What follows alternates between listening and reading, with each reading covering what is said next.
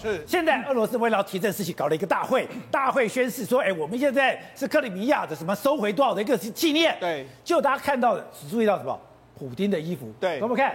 普丁的这一套衣服竟然要三十八万，对，它里面的那个羊毛衫竟然要九点二万。哦，普丁穿这个衣服也太厉害了吧？好，他穿的这个外套，它是意大利品牌的 Royal Pena，事实上呢，这个在台湾也有专柜。这一套衣服，这件衣服呢，在这个以目前的标价是一点三万美金，折合现在币是三十八万。它的毛衣也是 Kingdom 的这个高领的毛衣，这毛衣来说话，价值目前是三万哎三千两百一十三美金，折合现在币是九万。所以等于说，他这套衣服就加起来的话，已经四十八万左右的这个数字了。那事实上，普丁这几年呢，哎，他越来越爱这个名牌哦，特别是他非常喜欢这个 Pana Pen 呃，Lora Piana 这个品牌，这个意大利的品牌。你看他身上穿的这个羊毛衫，之前穿的羊毛衫要三千三千欧元，三千欧元折合现在币是九万四千块，甚至他运动衫。他现在已经不是只是穿西装，他现在越来越奢华了。对，他运动装也运动装也是穿这个品牌的罗雅潘娜的这个这个品牌。整个你看这一个这个外衣呢要五万块，那里面的这个裤子来说要四万块，甚至连鞋子一个裤子要四万块，鞋子要八百一十块才这个美金。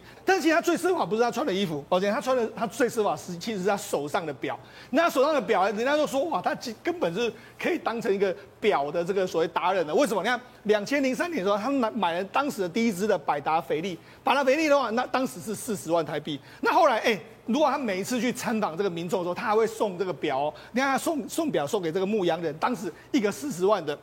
然后还把表丢到这个工地，甚至还把这个这个表送给兵工厂的这个工人。当时都是大概是六千块美金，大概十几万的这个表。但后来他买的表越来越贵哦。你看，实际上呢，IWC 的这个 Mark，它 Mark Mark 的这个系列十五万台币，另外一个宝玑的这个五十万台币，那这个这个尊品的这个约莫八十万台币。可是他这几年买的越来越贵，百达翡丽的万年历一个要一百四十二万，一百四十二万。对，好，那再来再来。百达翡丽的万年历金表哦，本来万年历现在变成金表，金表的话要两百五十一万，后来呢又买了一个万年历还有玫瑰金的款项，四百六十七万，后来越买越贵，越买越贵，朗格这个限量全世界打造只有五十只，这一只要一千五百万台币。那后来还买了另外一只，这一只来说，百达翡丽的一个尊贵的这个表面，这个要三千两百七十八万，所以等于是说他越越买越贵，所以他现在整个人呢，完全跟俄罗斯的，那我们就讲嘛，是他昨天他之前穿的这件羽绒衣呢，折合这个